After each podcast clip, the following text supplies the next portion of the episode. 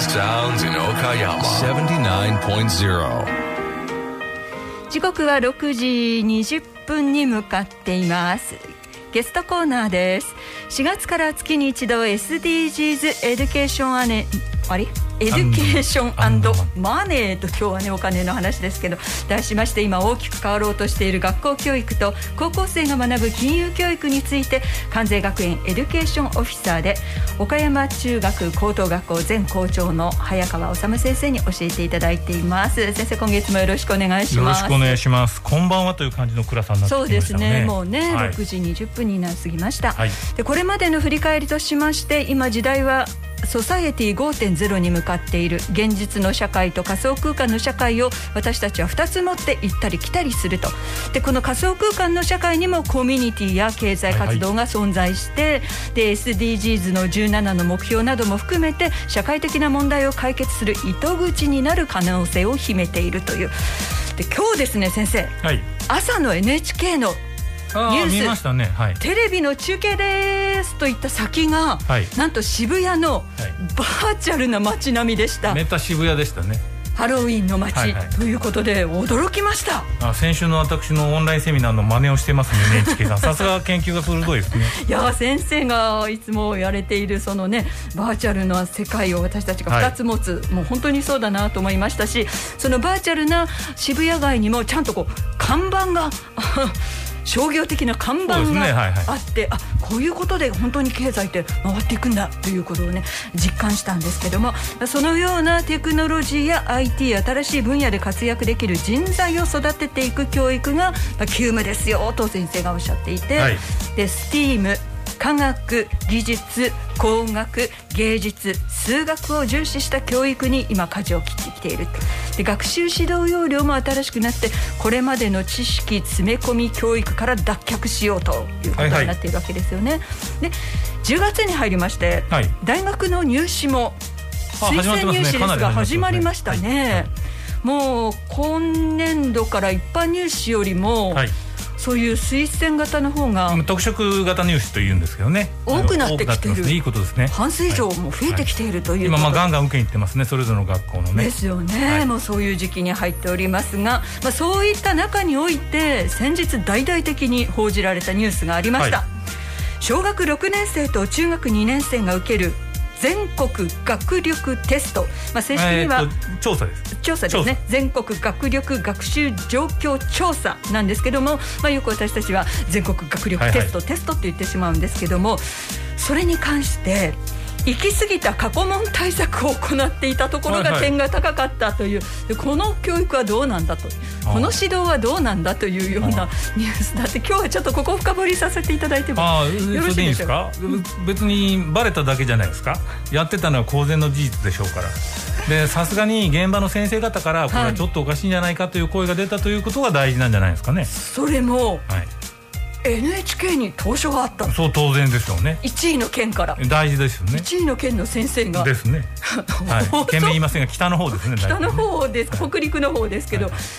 えそのでどうしてその放送局に、えーいわゆる行かないといけないぐらいに公には言いにくいことまあ、言いにくいと言いましょうか、それをじゃあどこに持っていくかっていう時に、はい。その県のまあ教育長に持っていくとか言ったらあのごまかされる可能性があると思うんじゃないですか、現実問題。だってねそう思う気持ちもわかるでしょ？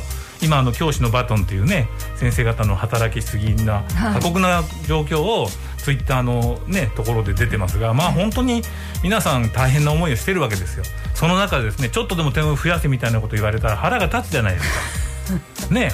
だけどこれテストじゃないんですって。調査なんです。調査というのは要するにその内容に影響を与えないようにして調べるから調査っていうわけですよね。そうですえね、えだからあくまで調査っていう名前なのにテストと捉えて何々県が一番うちの県をずっと一番にしておけみたいなことをやんわりということになってるんじゃないですかね、どうはっきりとは言わなくてもそういうこう無言のプレッシャーみたいな。だから担任の先生の裁量ではなくて、もう少し上からのこうプレッシャーがかかってきている、まあ僕は思うけど明確な命令はないと思うんですよ。なるほど。でそれなんとなくそういう雰囲気でそれが全体的なところを覆ってるところが日本の教育の問題点の大きいところじゃないかなと思うわけです。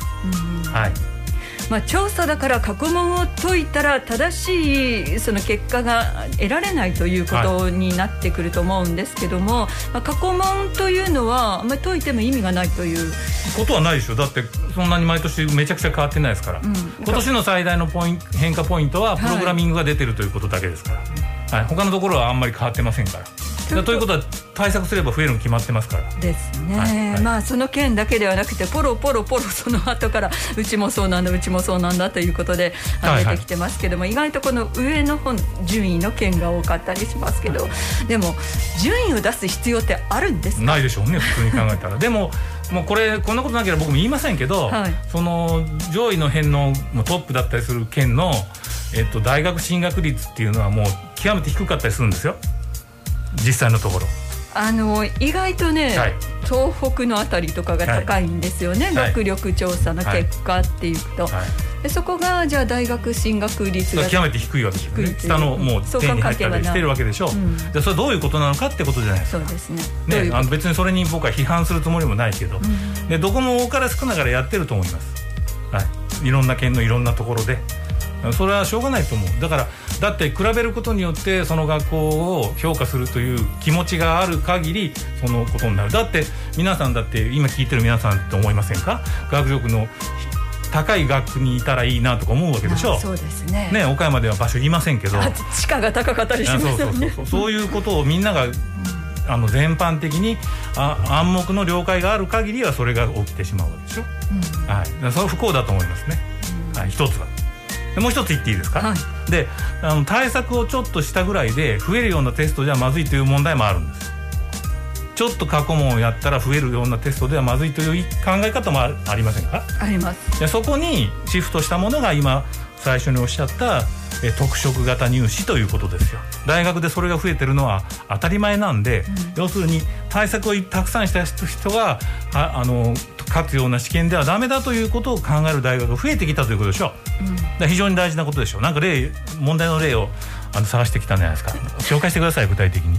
もうねびっくりしました、うん。うん、えっと、東京大学の問題なんですけども手鏡を持っていて、はい、鏡に映った自分の顔と、はい本来の自分の顔が違うんです、はい、真面目な顔して鏡見てるのに鏡の中の自分は赤目してるんです、はい、これについて英語で80文字くらいで述べようみたいな。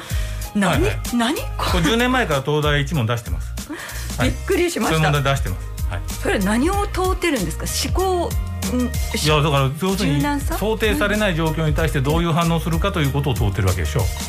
これを書いたら丸っていう正解がないわけだから、はい、はい、絶対それはそういうことになる。東大でね、うん、しようがない、うん、しようがないのが大事なんですって。しようがない例えば今コロナになってね、はい、皆さんマスクしてますが、ええ、5年前にその想定をした人がいますか？確かに。いないということはこの状況はまさに想定しなかったことが起きてるわけでしょう、うでこれによって大変な経済的損失を被ったりしてるわけですからそういうことはもうこれからも起きると思っていかないといけない。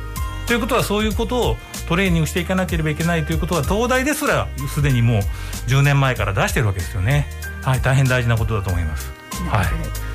えっと古池や買わず飛び込む水の音これからわかる物理的な思考現象を述べなさいとかね、はい、ありますね。ありますね。なんか出題しましょうか？えまだある？あります？いくらでもあります。私だって専門ですもん。そうですよね。はいはい。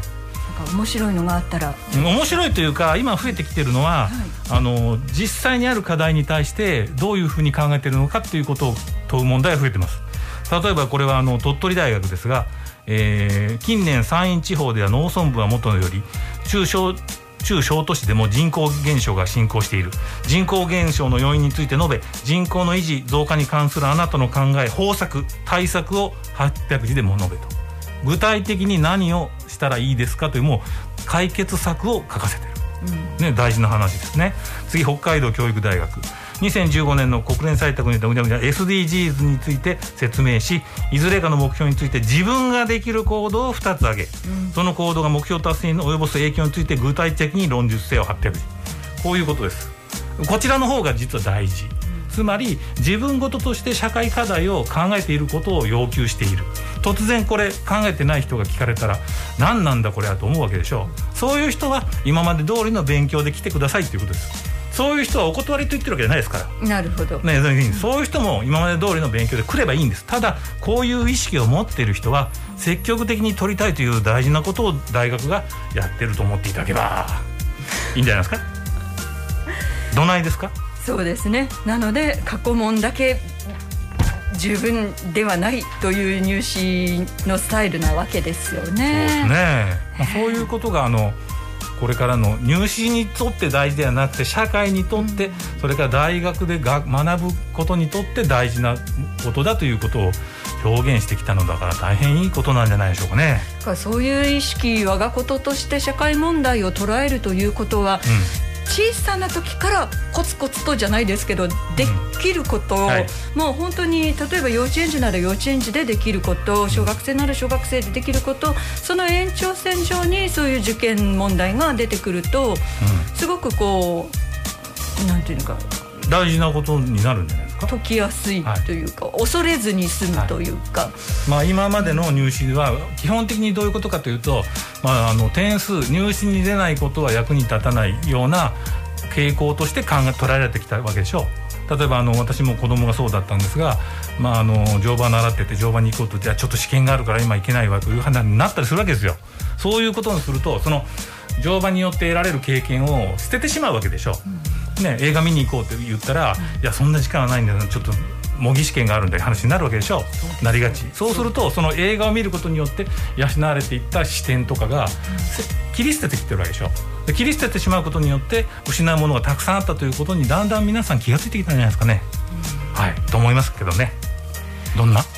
高校はなんか忙しかったなっていうそうですか？こういや私じゃなくて子供を見てると、えー、だから本当は先生今言われたようにあれもさせたいこれもさせたいと思ってももう高校の時は なんか本当にその目の前の一つ一つの課題、うん、ねクリアしていくことで、うん、クリアしていくことでいっぱいいっぱいになるわけでしょ。いっぱいになってしまってて、うん、そうするとねその時期でしか感じられないものを失っていく可能性があるわけじゃないですか。そうですね。だから大事なのはその時期でしか感じられないものがあるのでいろんな表現に触れてほしいと僕は思いますね。音楽映画読書。まあ読書が一番いいですけど。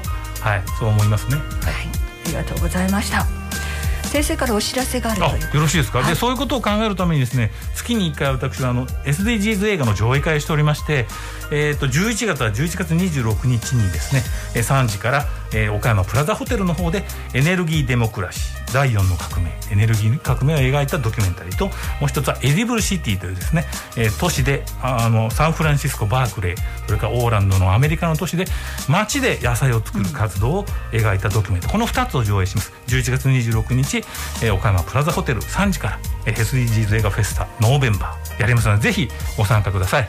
はい、えー、申し込みはプラザホテルの方にお電話いただけば大丈夫でございますね。